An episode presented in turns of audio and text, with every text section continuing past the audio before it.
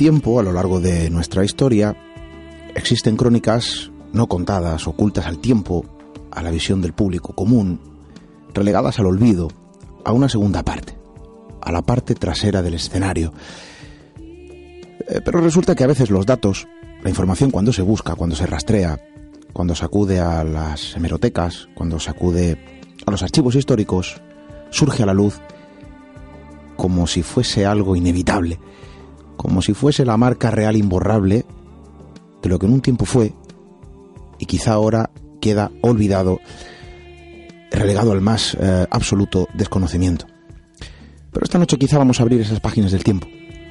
Vamos a centrarnos en nuestra región, dentro de nuestras propias fronteras. Vamos a conocer otra imagen de nuestro propio país. Quizá a lo mejor pensemos de una forma diferente. ¿Qué tal, amigos? Buenas noches. Bienvenidos.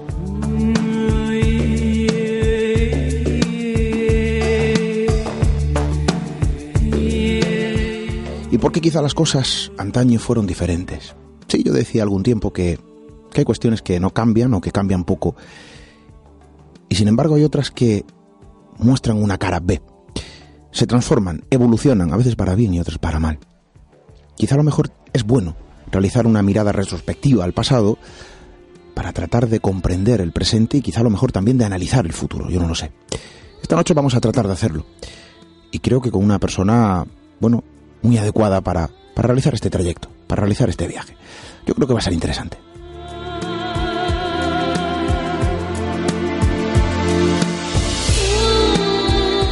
Y como siempre queremos contar con vuestra participación, vuestros comentarios, vuestras opiniones son importantes, ya lo saben, nuestro correo electrónico radio arroba misteriored.com, redes sociales siempre tuteladas por nuestra compañera Diana Arbello, ya se encuentra activa, arroba Misterio para Instagram y Twitter, Misterio para Facebook y Google Plus, nuestro número de WhatsApp 616, eh, 617715353, 617715353 y por supuesto también en el formulario de contacto de nuestra página web que ya conocen, misteriored.com.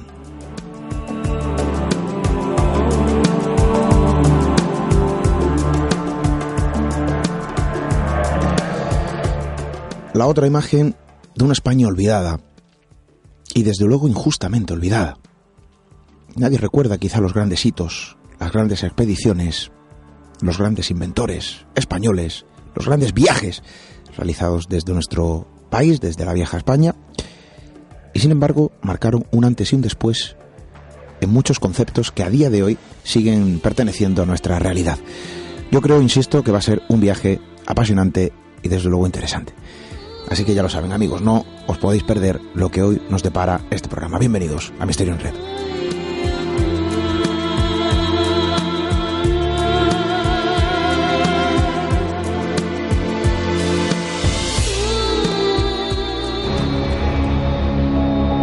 Atrévete a cruzar el umbral hacia lo desconocido. Aventúrate a descubrir que el misterio reside más cerca de lo que imaginas. Traspasamos la línea de lo imposible. Misterio en Red con Esteban Palomo.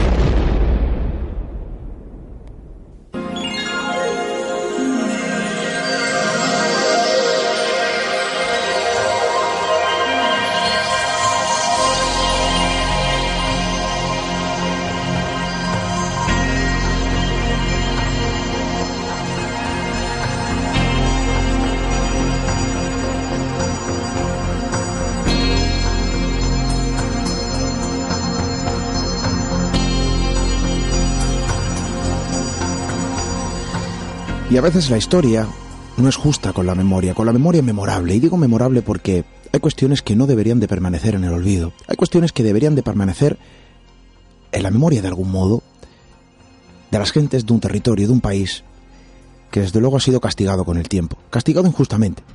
Quizá como la leyenda negra que se vierte sobre un territorio. Quizá como las historias vertidas e inciertas sobre determinadas cuestiones. Se transforma mucho Em, con el tiempo, con la fuerza impasible del tiempo, algunas de las cosas que permanecen, bueno, en otras páginas de esos libros de historia. Eh, ya nadie recuerda quizá algunos viajes que se realizaron desde nuestro país. Pocos quizá sepan los grandes inventores y los grandes hitos realizados desde nuestras fronteras. Y a día de hoy España no está muy bien mirada, no está muy bien situada de forma injusta, insisto, comparación con otro tipo de países. Pero aquí hay un partido más allá, hay una confrontación, hay un conflicto, hay diferentes, eh, una diferencia de opinión, mejor dicho, mucho más allá del sentido político, mucho más allá del sentido cultural. Y en muchas ocasiones se puede aludir a una falta de memoria, insisto. Es bueno conocer nuestro pasado, nuestros orígenes y desde luego nuestros logros.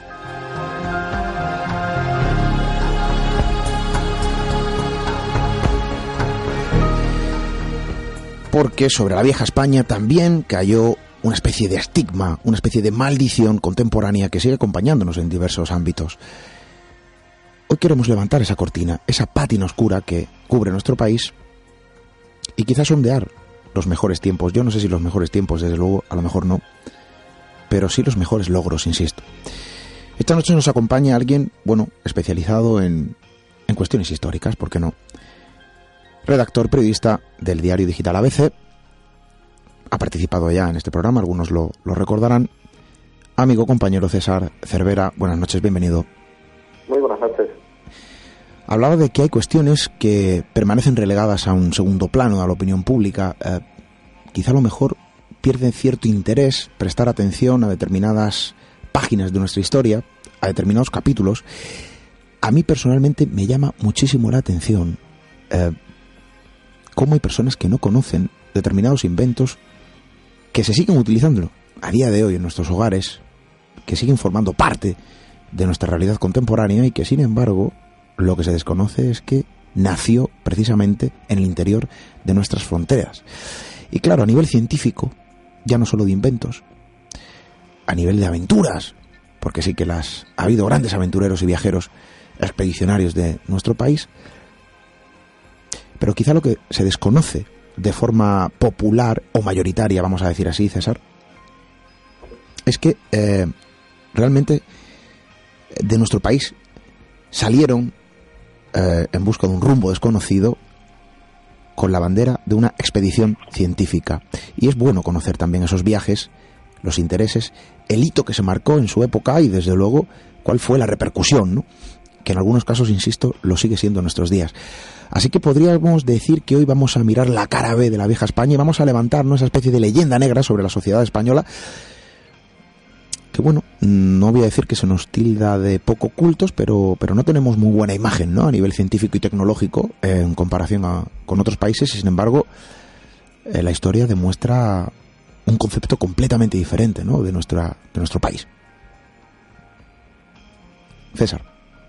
Sí, totalmente. Yo, creo que, al fin y al cabo si a cualquier español de a pie, incluso personas que, puedan, puedan, tener una lectura continuada, que, sean personas que se preocupen por, estar, por mantenerse cultas, eh, eh, a cualquier persona de ellas le preguntas por, por inventores españoles y lo que te van a decir es el inventor del futbolín, como muchos te dirán el inventor del submarino, eh, Isaac Peral, que tampoco llega a concluir ese, ese invento o no llega a ser totalmente operativo, eh, te van a ir a decir una serie de, personajes, sobre todo muy vinculados al siglo XIX, siglo XX ya, y, van a desconocer totalmente una parte importante, importantísima de la historia de España, que es la, España imperial. La España imperial eh, conlleva que cualquier país que llegue a tener las fronteras que tiene España ni las consigue por casualidad, ni las mantiene por casualidad, ni desaprovecha esa oportunidad, ni oportunidad náutica, ni oportunidad botánica, tecnológica es, insostenible pensar que España eh, conquistó el mundo a golpe de a golpe de machete a golpe de violencia, ¿no? Conquista el mundo con inteligencia, con conocimientos náuticos acumulados por, por España y por, por, Portugal durante, durante un siglo y sobre todo eh, lo consigue con, con auténticos científicos. Hay, hay, no hay que olvidarse, y esto es algo que también se, se olvida con mucha frecuencia, que incluso la artillería, el conseguir manejar bien la artillería es un hito matemático y España tenía, por supuesto, los mejores eh, eh, artilleros y tenía los mejores artilleros en tierra como, como en, el, en, el agua. Pues eh, creo que al final, por esta vertiente tal vez militar que tiene siempre español, nos olvidamos y las, las muchas derivadas que tiene científicas y que para llegar a ese punto se necesita un gran conocimiento científico.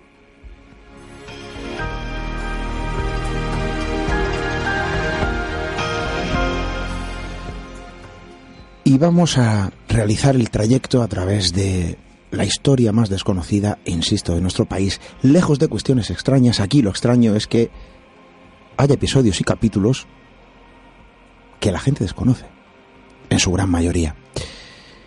Eh, le restamos importancia a determinadas cuestiones que realmente si uno comprende el origen, el punto primigenio de partida una cuestión que a día de hoy se sobrepone en la mesa de cualquier hogar, y entendemos que el origen nace de nuestro propio país, el concepto de nuestra visión eh, podría variar un poco y podremos comprender también un poco qué es lo que ha ocurrido a lo largo del tiempo.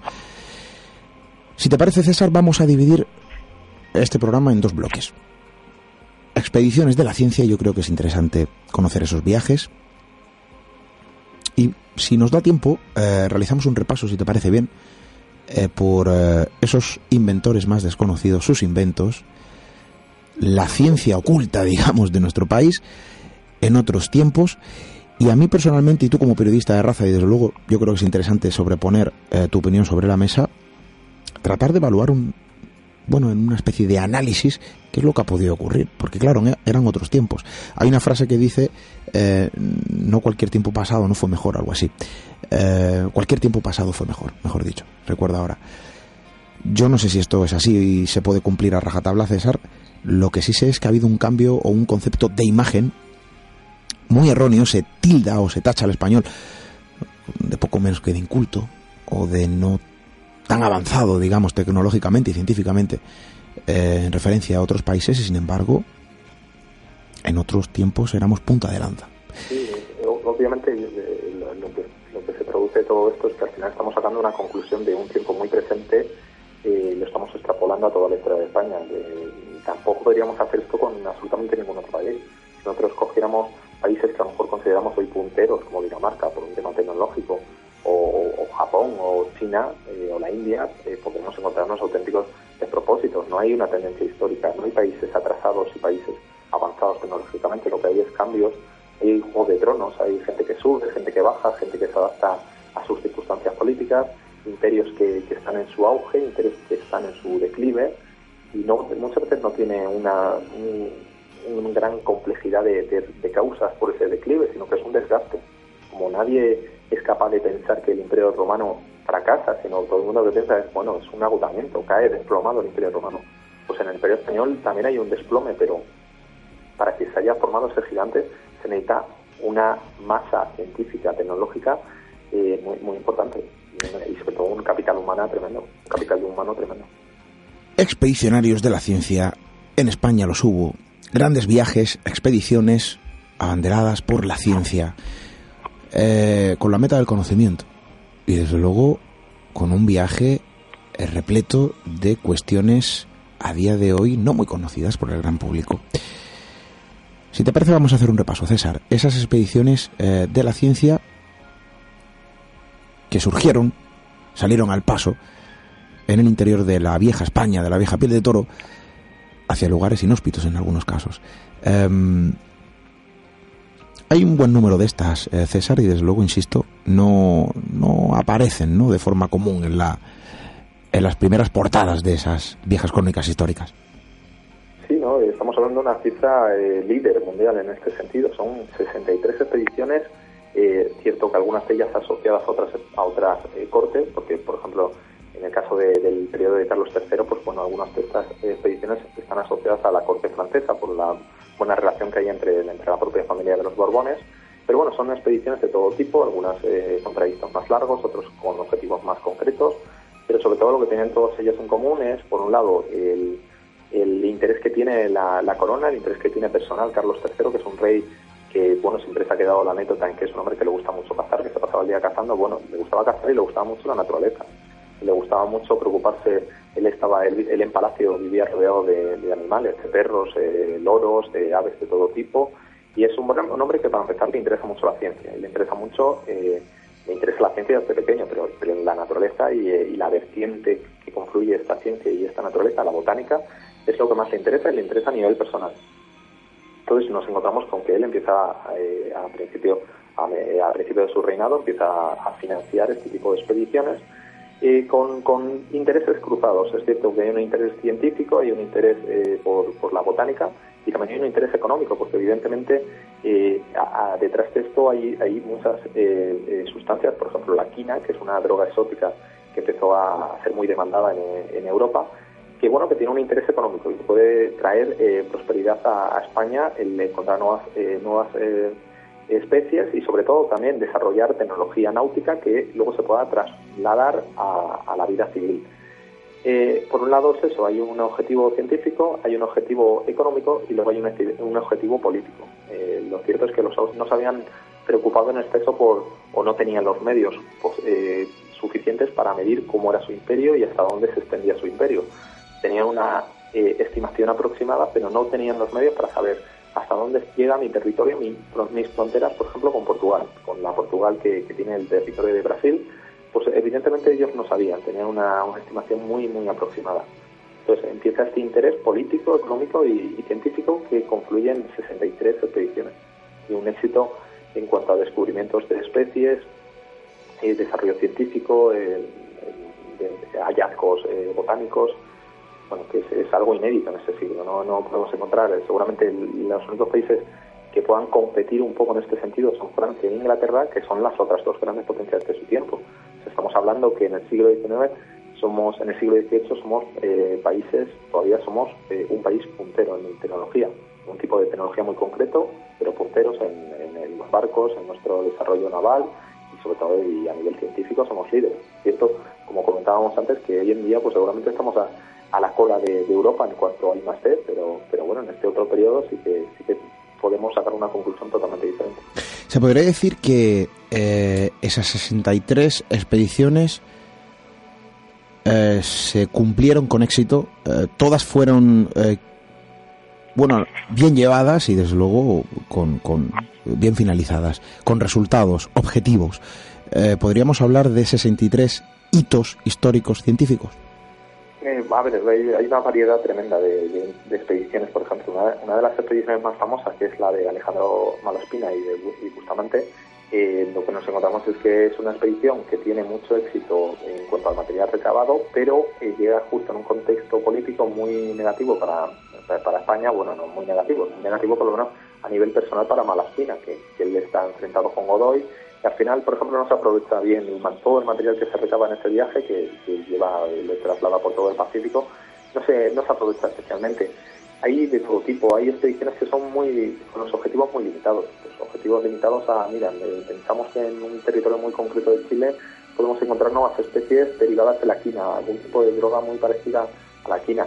Bueno, pues se puede financiar, la corona está financiando este tipo de expediciones, hay, hay de todo, hay fracasos, hay éxitos, pero bueno, el, verdadero hito es conseguir 63, que es una, cifra bestial, porque además yo creo que, que el español de a pie, cuando tú hablas de expediciones científicas, aparte de que piensan automáticamente en las expediciones francesas e inglesas, pensando que son más y más importantes, eh, luego también tiene el error de que se queda justamente la de Malaspina, que es la más conocida de todas ellas, pero bueno, para Malaspina de hecho es, es la expedición de finales del reinado de Carlos III, de hecho le pilla justo la muerte de Carlos III y la, y la entrada de Carlos IV, y, justamente pues es una expedición eh, muy popular, por, por probablemente por, el personaje que es, Alejandro Malaspina, pero no es ni siquiera la, que más eh, resultados da, más, más resultados arroja.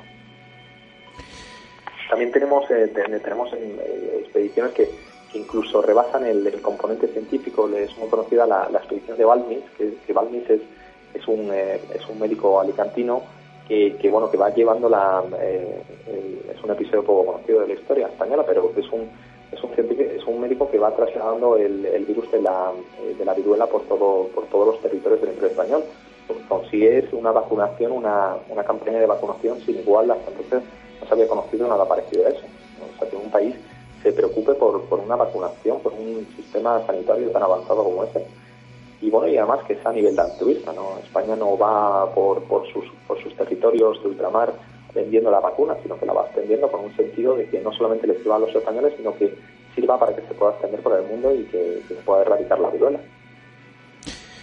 Es decir que yo creo que aquí tenemos un buen abanico de, de ejemplos que pueden servir para esmitificar esa leyenda oscura que se ha vertido en los últimos tiempos, quizá a lo mejor en tiempos contemporáneos, no lo sé César, como bien referías al principio, sobre el atraso cultural o científico o tecnológico eh, de nuestro país. En tiempos tempranos de la historia ya se demostraba que aquí habían cabezas pensantes y desde luego los documentos, la historia lo demuestra y, y así lo refiere. Eh, César, estamos teniendo un pequeño problema de entendimiento en cuanto a la comunicación. Eh, se te escucha bien, es decir, se te escucha alto, pero no se llega a entender del todo bien hay bastante eco. Eh, espero que nuestros amigos eh, logren entender toda tu explicación. Desde aquí lo estamos haciendo.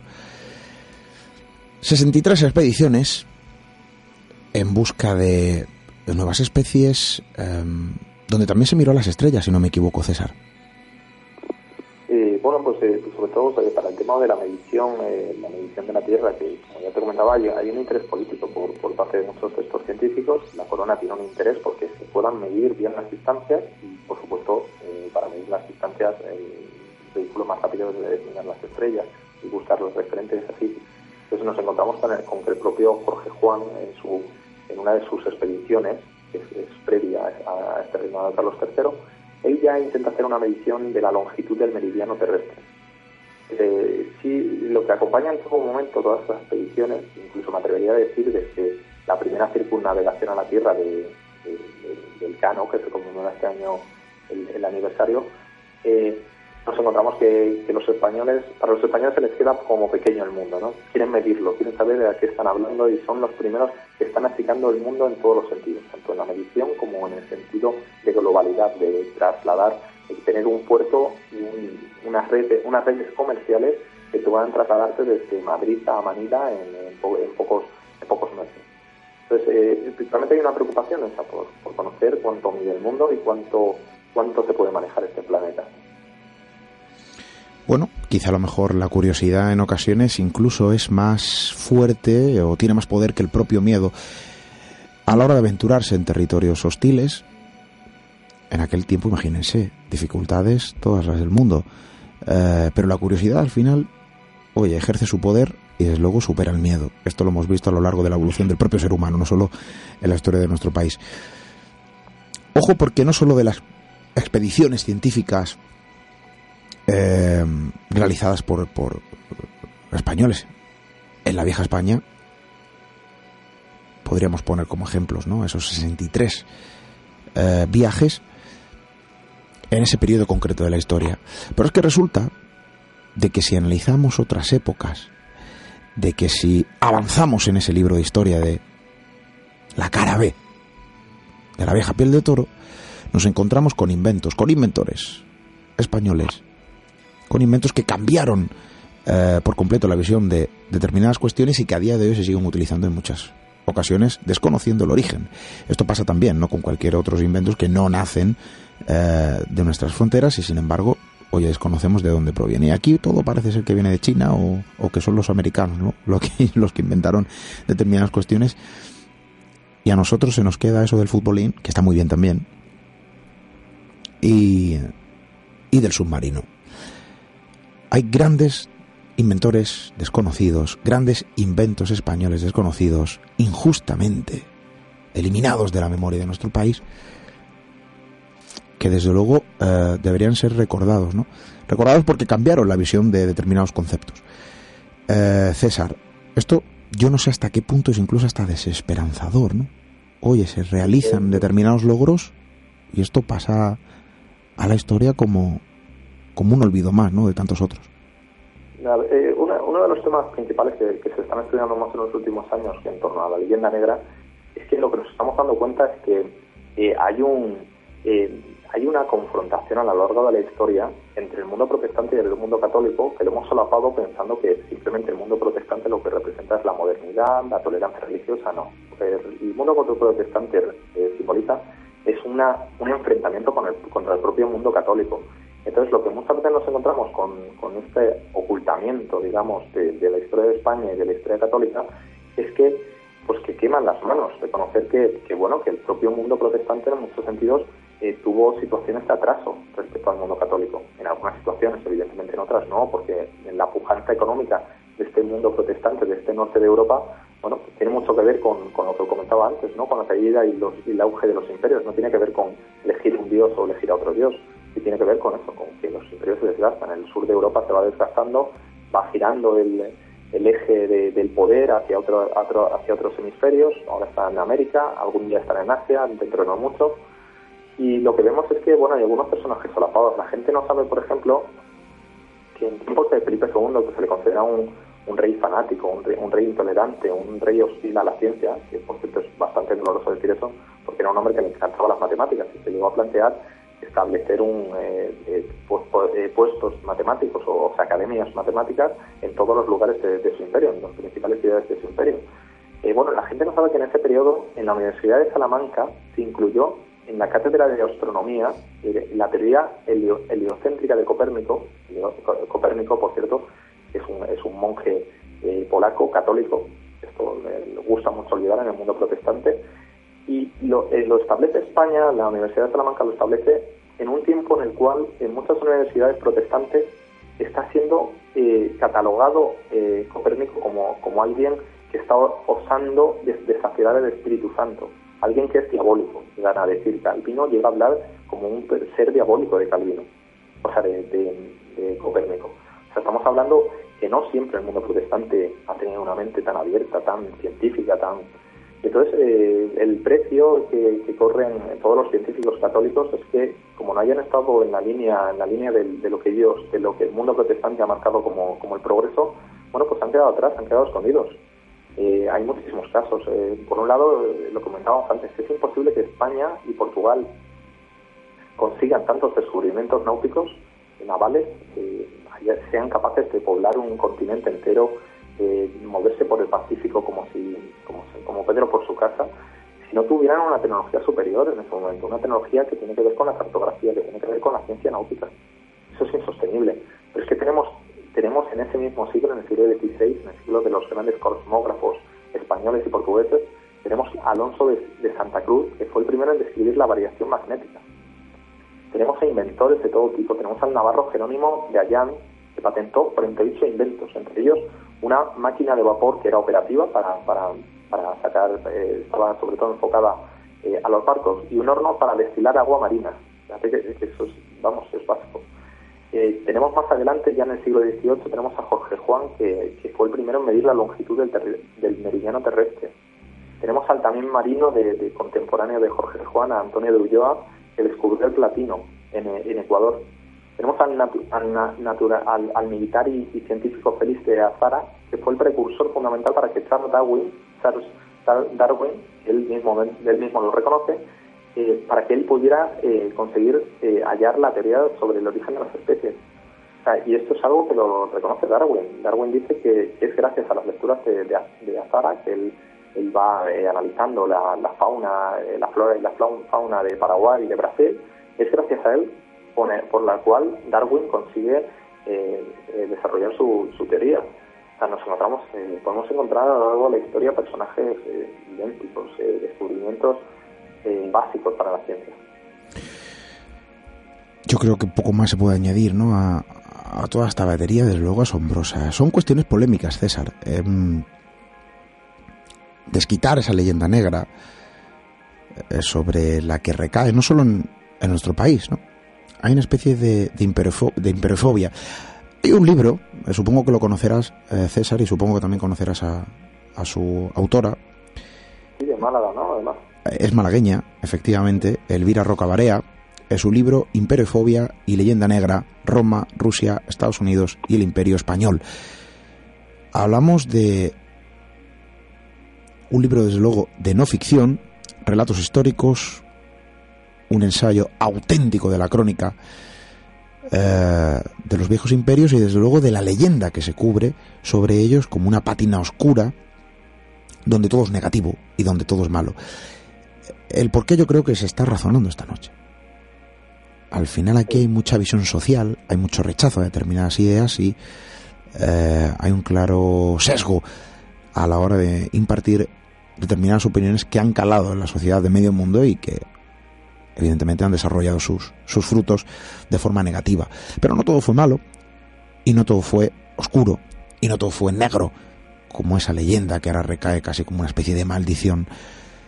Em, viajes, expediciones, expedicionarios, inventos e inventores.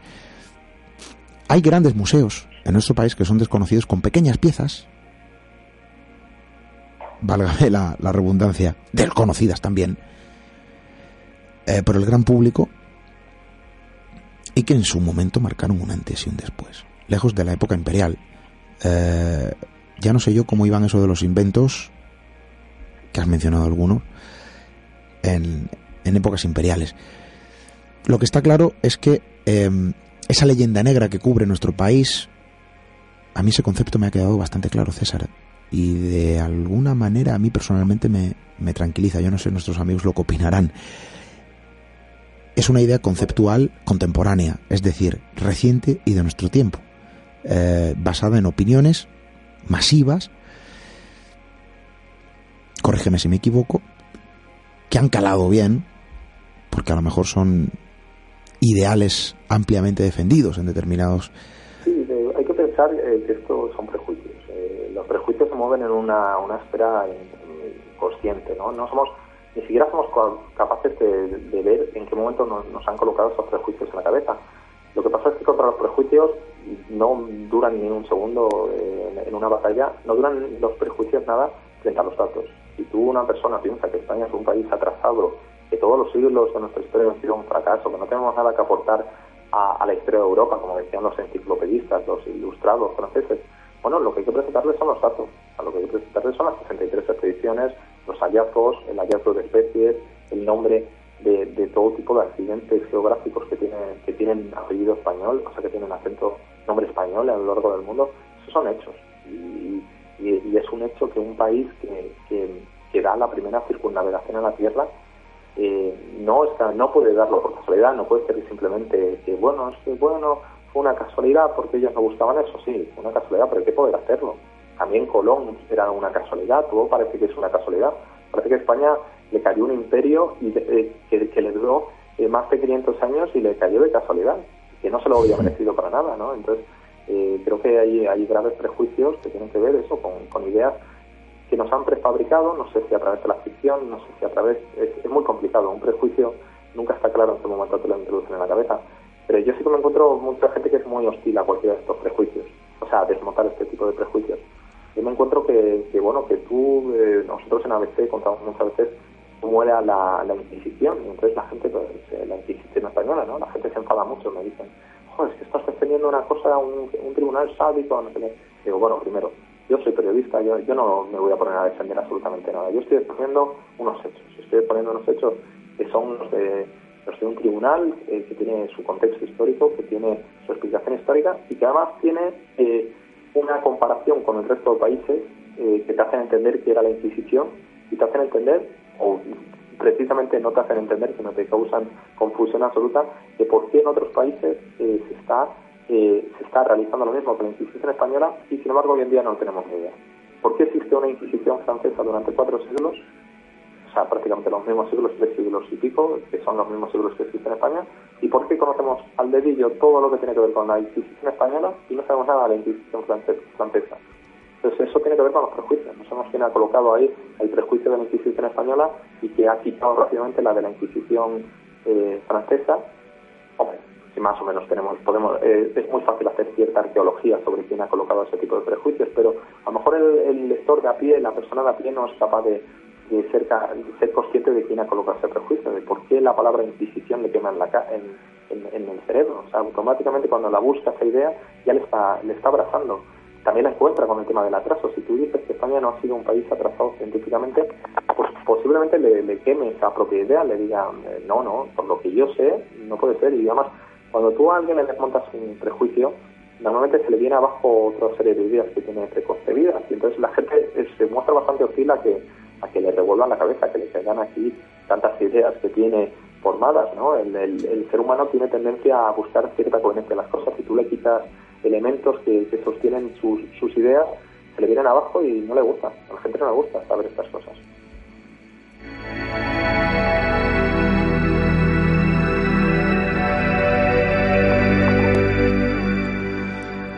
Hay quien opina, César, y esto desde luego es digno de estudio, a ver qué opinan nuestros amigos.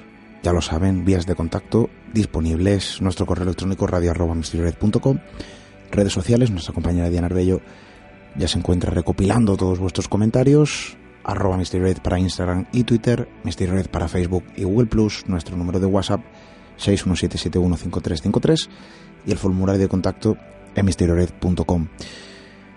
César, yo decía que, que, esto es digno de estudio. ¿A qué me refiero? Em, parece ser, no sé, hay una idea también vertida y hay eh, eh, diferentes personas más o menos conocidas de nuestro país que han opinado abiertamente al público.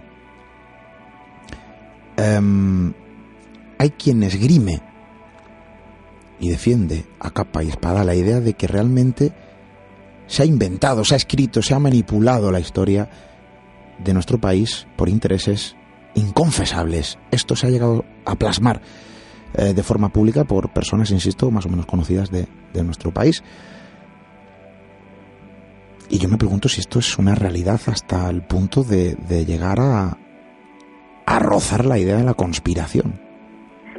Bueno, a, ver, el, tema de la leyenda negra, y eso lo hace muy bien el Dinaro Calvarea, que tiene mucho que ver con, con, la propia leyenda negra que tienen absolutamente todos los imperios. Es cierto que todos los imperios, por, el, por las envidias o por las hostilidades que crean, porque al final poner un imperio, eh, frente a un imperio hay tropecientos países que están enfrentados a él y que tienen unos intereses y quieren ocupar el espacio que está ocupando este imperio.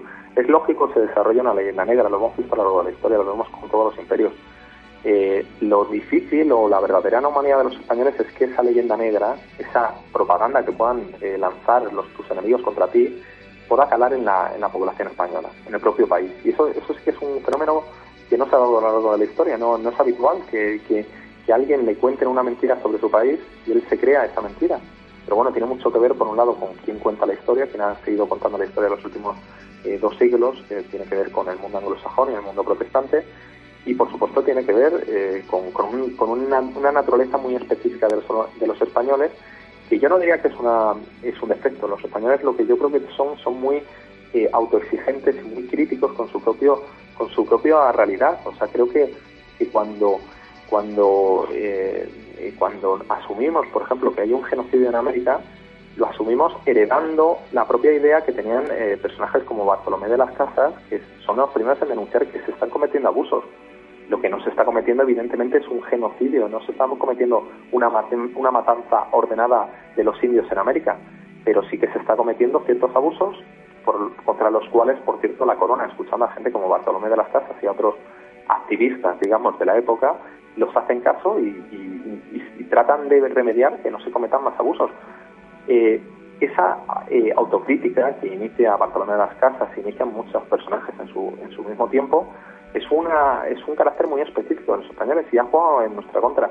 Ha jugado a favor nuestro porque creo que no hay nada más democrático que esta crítica. O sea, la, gente cuando, cuando dice que, país, que España es un país eh, con, una, con poca libertad de expresión a lo largo de la historia, debería leer a lo que, escribe, lo que se escribe en el, en el siglo XVI ciertos clérigos o ciertos escritores, o en el siglo XVII, que Quevedo, lo que sale por su boca, eso hubiera sido imposible de, de, que se escribiera en cualquier otro país de nuestro entorno. Eso se escribe en Francia y Quevedo está en los calabozos, vamos, hasta el último día de su vida.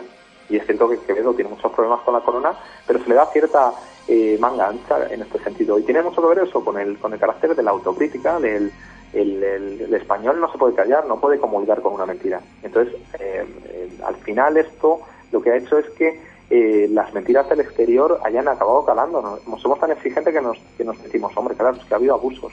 Hombre, claro que ha habido abusos, pero los ha habido en cualquier otro país. Lo que en otros países no ha habido es un intento por evitar esos abusos a la población indígena, por ejemplo. En Inglaterra, en Francia, en países es que ni se plantean, porque no, plantea, no, no, no se les ocurre tener un planteamiento, un debate tan avanzado como si es legítimo conquistar a otros países o a otros pueblos, aunque sean consideren ellos que son inferiores. Bueno, eh, es que España se lo plantea, en medio de la conquista se plantea si eso es legítimo. Eso tiene mucho que ver con nuestra crítica extrema, la una autocrítica que a veces llega a ser hasta, hasta, hasta destructiva. Pero bueno, no podemos renunciar a ella porque es un, es un carácter muy español y es un tema eh, de pura democracia, eso sí que es democracia. Desde luego, comulgar con mentiras no es democracia. España se plantea en la época de la conquista, menudo dato César, si lo que está haciendo es moralmente aceptable. Eso es lo que he entendido César. Totalmente, ¿no? Y es un caso, es un caso único, ¿no? No existen otros imperios. Eh, es cierto que existen imperios que luego a posteriori, cuando pierdes el imperio, que eso ha pasado en Inglaterra, te puedes plantear ciertos debates, no, pero en el momento que se está llegando la conquista, o sea, el primer discurso que se va en contra, en contra de los abusos de los conquistadores se da en 1511. Estamos hablando que la, de la conquista se acaba de producir, no, no, no, sé, no, no hay ni siquiera un desplazamiento hacia tierra firme, simplemente España está en algunas islas del Caribe. Bueno, pues ya en ese momento hay una voz, hay un, hay un monje eh, benedictino que ya está alzando la voz y está diciendo, oye, que no se pueden cometer estos abusos contra la población. Y esto es un tema que recogen los universitarios, se recoge España, lo, lo, ampara la corona y dice, vamos a debatir, esto es legítimo lo que está haciendo España, es legítimo avanzar en la conquista. O sea que al final eh, pesa eh, mucho el tema del debate, un debate teológico, un debate filosófico. De hecho, esto es algo que también, por cierto, conoce poca gente, es precisamente de este debate que, que es en, en la universidad en la Universidad de Salamanca donde se desarrollan eh, los primeros principios del derecho internacional gracias a Francisco de Vitoria o otro dominico. Eh, aquí es cuando se plantea si, si, un país es legítimo es legítimo conquistar a otro, ¿no? Hasta entonces no se había dado ese debate. Bueno, pues yo creo que desde luego aquí lo que se demuestra es elocuencia, inteligencia, moral y desde luego lejos de esa deshumanización que que muchos han tratado de arrojar en determinadas épocas, aun evidentemente habiendo atrocidades cometidas en su tiempo. Bueno, pero al final está ese signo también de luz, ¿no? En pocas ocasiones, César, y recojo el testigo de tu propia palabra, se ha interpuesto este debate moral. Es lícito, es legítimo lo que estamos haciendo. Esto está bien, podemos hacerlo.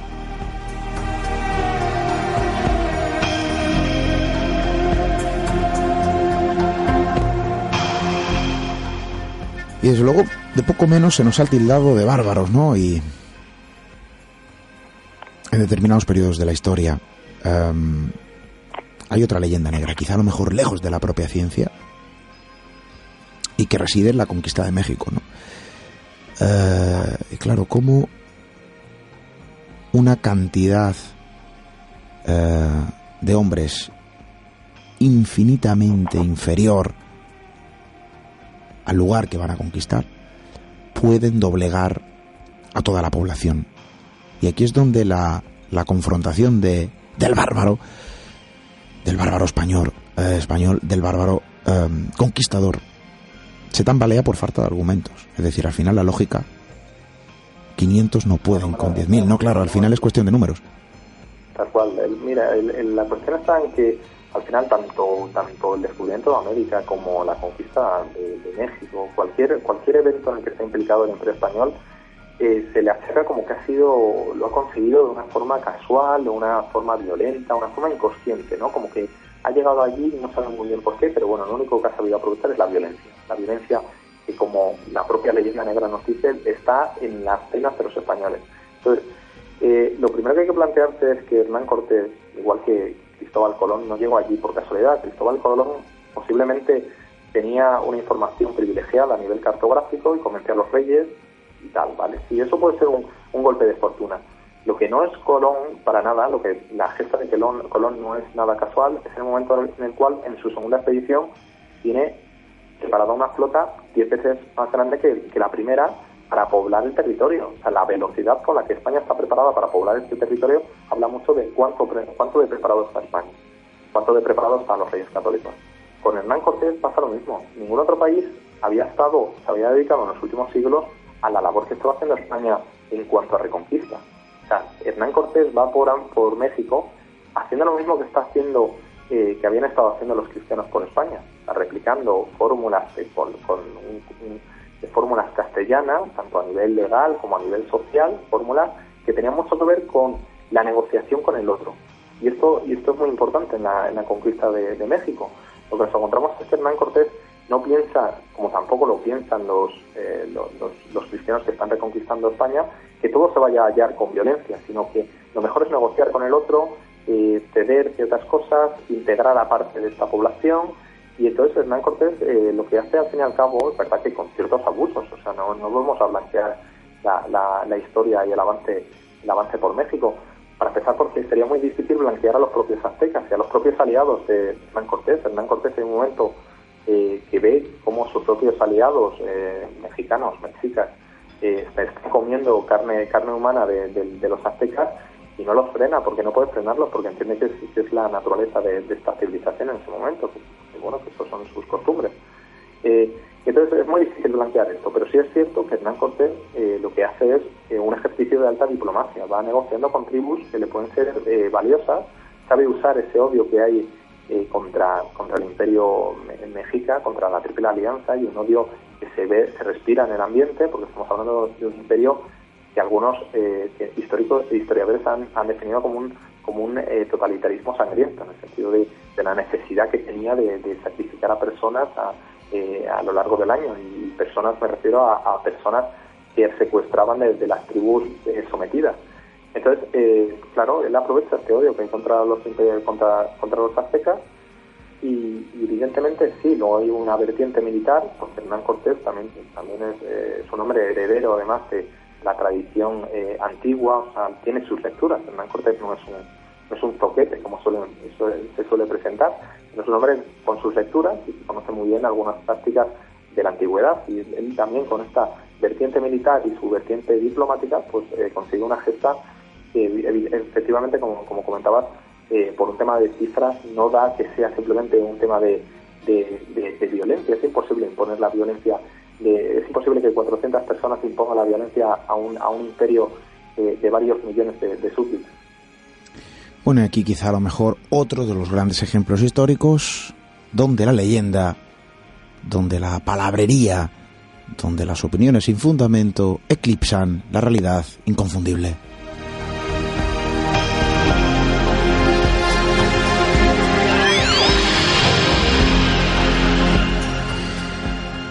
Si cogemos todo esto y lo metemos en una especie de cajón, eh, lo agitamos un poco obtenemos una mezcolanza que quizá nos sirva de análisis futurible. ¿Cuál es nuestro futuro? ¿Qué hay que hacer para cambiar la visión, ¿no? Eh, de esa pátina oscura que nos cubre. Em, ¿Cuándo vamos a empezar a creernos realmente lo que somos y lo que valemos, ¿no? Parece que somos ciudadanos de tercera en un mundo tecnológico que evoluciona a pasos agigantados. Y parece que poco a poco nos vamos quedando a la cola. Em, si esto obedece o no a otro tipo de intereses, yo desde luego lo desconozco. Eh, pero insisto, César, y me gustaría saber tu opinión como periodista. Oye, si cogemos todo esto, la información histórica, los datos reflejados en documentos, aquí nos están haciendo especulaciones baratas y sin ningún tipo de sentido, sino todo esto queda reflejado en esos archivos históricos que obran a día de hoy, que reflejan una realidad olvidada y esa mezcolanza con ese material que extraemos de aquellos viejos españoles nos puede servir, ¿no? Insisto, de caldo de cultivo para esa idea futurible sobre em, el futuro, vamos a insistir en eso, que nos espera. César, ¿qué es lo que deberíamos de hacer para empezar a, en tu opinión, lógicamente, para empezar a creernos? Yo creo que la, leyenda negra es un fenómeno que se conoce desde el, o por lo menos se ha enunciado, se ha articulado desde principios del siglo XX. Eh, lo importante, lo que está pasando ahora importante es que nos estamos dando cuenta que la leyenda negra no es que esté enterrada o que sea un tema, un debate entre académicos, sino que es un tema que nos tiene, tiene que ver con, con la forma en la cual el resto del mundo nos ve y cómo eh, países como Bélgica nos puede tratar o Alemania, eh, la forma en la que nos está mirando, no nos, no nos habíamos dado cuenta la de prejuicios que cargamos con ellos, ¿no? Entonces, eh, lo importante es, eh, primero, recuperar nuestra, nuestra autoestima, recordar que no somos un país atrasado, que no está el, atraso en nuestro ADN, que no es un tema de, herencia, eso además son, son ideas racistas, que, por cierto, eh, la leyenda negra a veces se olvida, tiene mucho de vertiente racista, tiene mucho de, pensar que una superior a otra. Entonces, primero nosotros deberíamos recuperarlo sin, ningún miedo y dejarnos de, de, agachar la cabeza con otros países pensando que otros países han sido superiores a, eh, lo largo de la historia. Mira, eh, al final, si, la gente, españoles hubieran tenido la, historia que ha tenido Francia, que ha sido una historia tremendamente agitada, con un montón de guerras civiles, enfrentamientos religiosos durante, durante varios siglos constantes, cuando vemos la cantidad de, motines de, falta de hambre, de, hambre que tiene la gente, que es lo que termina derivando en la, en, la Revolución Francesa, vemos que, somos hasta afortunados. O sea, en España no, no se está viviendo, no se produce una Revolución Francesa básicamente porque no llegamos a esos niveles de, pasar hambre. Entonces, si la gente fuera capaz de, darse cuenta que dentro de nuestro entorno no somos un país para nada anómalo, ni a nivel científico, ni a nivel social, ni a nivel económico, eh, bueno, pues, eh, pues sería un primer paso, ser consciente de dejar de, agachar la cabeza. Eh, por otro lado, es cierto que somos un país hoy en día a la cola de, Europa en, cuanto a ciencia. Creo que Europa cada vez está también más a la cola de, la ciencia mundial. Vemos que, la ciencia se está trasladando a, pasos agigantados a, China y a India. La China, China y, India están, se han convertido en día en, los polos científicos del mundo. No nos hemos dado cuenta, seguimos aquí eh, atrincherados en Europa, pero, pero Europa se está convirtiendo prácticamente en un, en un parque temático, ¿no? De donde se viene a visitarlo eh, por un tema turístico, pero por poco más, ¿no? No, no, no creo que sea un problema simplemente de España. España eh, sí que tiene un problema de, que ya perdura durante prácticamente todo el siglo XX, que es atraso científico en el sentido de falta de inversión en arte, falta de, empresas que sean competitivas a nivel digital pero eh, realmente es un, es un problema que compartimos con toda Europa y eh, si, alguien lo tiene que encarar es toda Europa. Y España no, lo que no puede hacer es pensar que su problema presente es el mismo problema que tiene Europa, que es un problema de, falta de, desarrollo tecnológico, o por lo menos de ser incapaces de estar al día con otros, otras potencias como la India o, China. Eh, lo que tenemos que pensar es que es un problema eh, de todos los europeos y por otro lado es un problema del presente. No tiene que ver con lo que España hizo hace dos siglos o lo que Francia hizo hace dos siglos, porque si nos vamos aquí retornando pensando que hay continuidades a los problemas en, el presente, estaremos cometiendo un error, porque eh, es lo que te comentaba antes, y es que hay países que no han sido pioneros en ciencia y lo son hoy en día. ¿Por qué, ¿Por qué damos por esto que Dinamarca ha sido pionero? Claro, Dinamarca de, siempre ha tenido empresas tecnológicas punteras, no, no es cierto. Eh, bueno, la, historia se va desarrollando.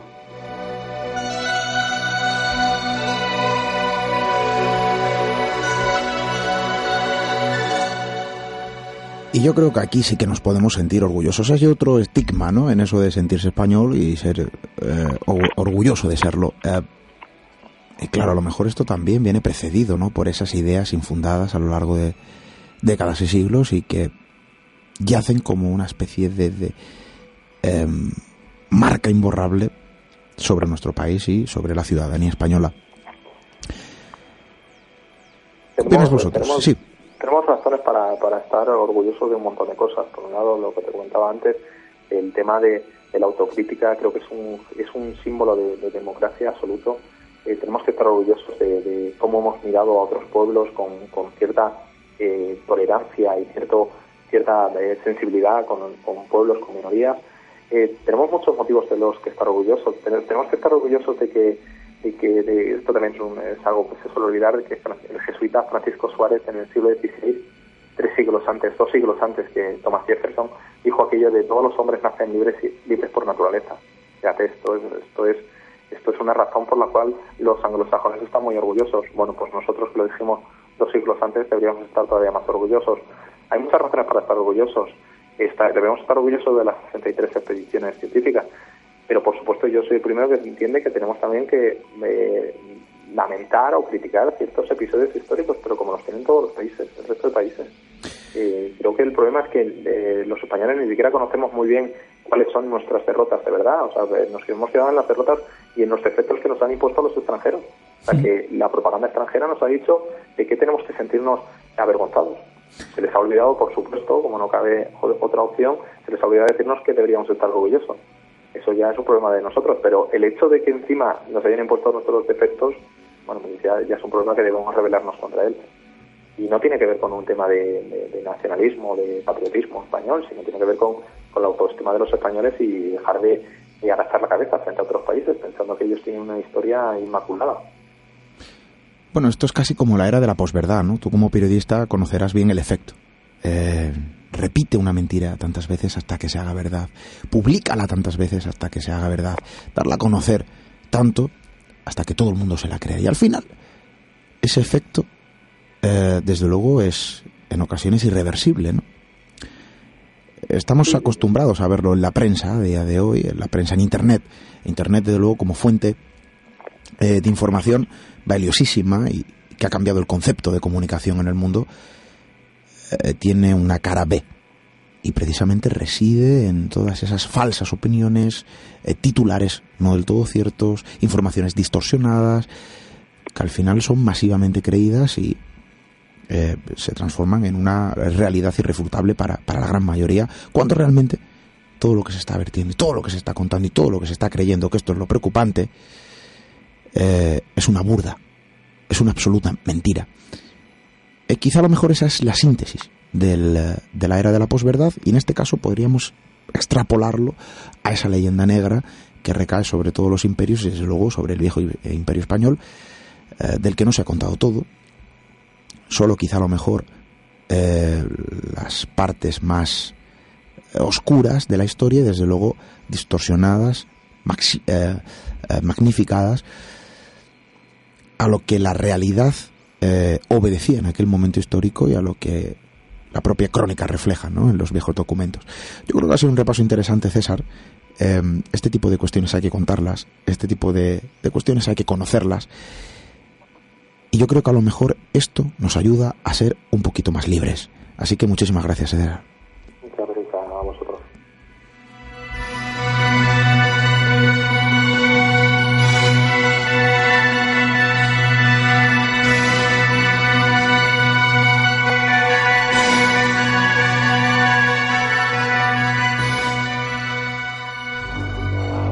Misterio en red. Misterio en red. Con Esteban Palomo.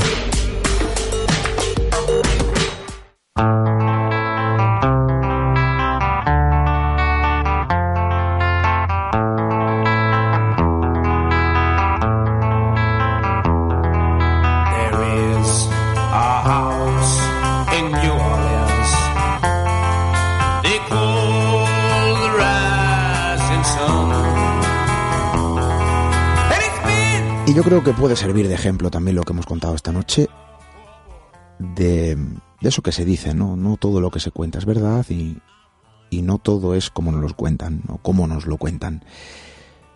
Nos damos cuenta de que a día de hoy este tipo de historias se reflejan en Internet, lo hemos dicho, eh, en la propia prensa, en la televisión. Hay una información distorsionada, dirigida, completamente manipulada para controlar opiniones. ¿Por qué nos bombardean con determinadas noticias que realmente no nos importan? Porque hay otras que quizá pasan a un segundo lugar, quizá de forma pasajera y, e inadvertida, cuando realmente es lo que nos interesa. ¿Por qué se distorsiona la información para distorsionar el pensamiento? ¿Por qué se manipula de esta forma? Bueno, al final son intereses inconfesables que se realizaron antes y que desde luego se siguen realizando.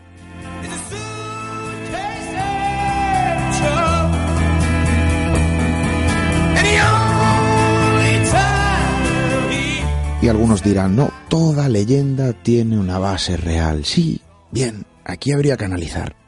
La leyenda negra que nos acude como país, bueno, quizá lo mejor es un tanto injusta. ¿Por qué? Porque realmente no se cuenta, como bien decía nuestro amigo César, lo bueno. No nos dicen de qué tenemos que estar orgullosos. Son episodios apócrifos, retirados de la realidad retirados de, la opinión pública. No interesa que se hable de esto, no interesa hacer hincapié en esto porque, porque realmente quizá a lo mejor cambiemos el concepto de la sociedad española y, y quizá a lo mejor de esa visión y proyección ante el resto de países. Se nos ha tildado de muchas cosas y quizá a lo mejor también el ejemplo somos nosotros mismos. ¿A cuántos de vosotros lo decíamos algún tiempo? Nos han llamado locos por un determinado gusto diferente a la gran mayoría, una determinada opinión diferente a, la establecida comúnmente o, o, simplemente por caminar a contracorriente. Y esto quizá a lo mejor también obedece a, a esa regla de juego. Yo hablaba de la era de la posverdad. Parece que es algo muy actual. Parece que es algo que va ligado a la tecnología y sin embargo comprobamos como la voz, como el propio ser humano establece ese juego de posverdad realmente obedece a un tiempo mucho más antiguo, no voy a decir primitivo, pero desde luego obedece ¿no? a otro tipo de capítulos eh, de la historia. Y se ha ejecutado tan bien, se ha efectuado y ejecutado tan eh, ordenadamente, que desde luego el fruto es el que es. La imperiofobia, como dice Elvira Rocabarea en su libro, en esa leyenda negra que nos rodea como nación. Hay que conocer porque el conocimiento nos hará libres y hay que quedarse con eso. Yo creo que nosotros seguiremos haciendo lo que tenemos que hacer, contar historias, desde luego para ser un poquito más libres. Regresaremos la próxima semana. Hasta entonces vamos a seguir descubriendo esas páginas ocultas y olvidadas de nuestro tiempo y de nuestra historia. Hasta dentro de siete días, amigos.